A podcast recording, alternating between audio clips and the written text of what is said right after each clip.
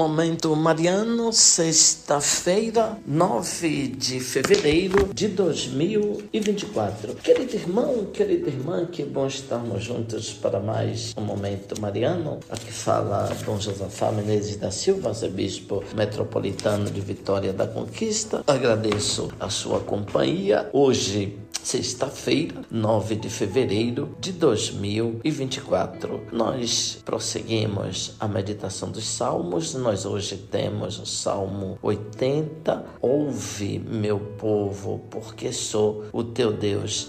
Esse salmo é uma resposta ao texto da primeira leitura. A primeira leitura é retirada do primeiro livro dos Reis, capítulo 11. Ontem nós vimos, portanto, a decadência do rei Salomão. Ele desviou o seu coração para longe do Senhor. Deus disse: Não tirarei o reino todo dele, deixarei a seu filho uma tribo em consideração a meu servo Davi e a Jerusalém, a cidade que escolhi. Hoje, portanto, na leitura nós temos a concretização da divisão do reino. Jeroboão assume doze tribos e duas permanecem com a casa de Davi. Jeroboão não era da casa de Davi, mas sim um importante oficial a seu serviço. Não aparece no texto de hoje, mas Jeroboão se rebela e foge, instigado pelo profeta Aías. Essa fuga é lida como consequência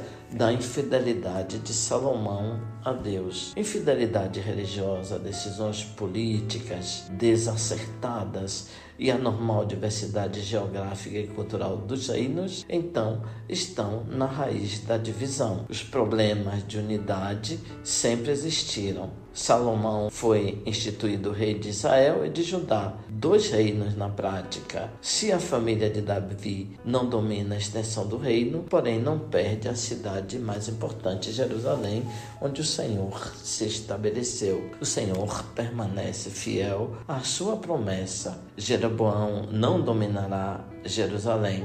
O salmo, então, é um convite que a comunidade faz para que todos os seus membros sejam fiéis e, assim, sendo fiéis, podem participar das bênçãos de Deus. Ouve meu povo, porque eu sou o teu Deus. Em teu meio não exista um Deus estranho, nem adores a um Deus desconhecido, porque eu sou o teu Deus e teu Senhor, que da terra do Egito te arranquei. Mas meu povo não ouviu a minha voz. Israel não quis saber de obedecer-me. Deixei então que eles seguissem seus caprichos, abandonei-os ao seu duro coração.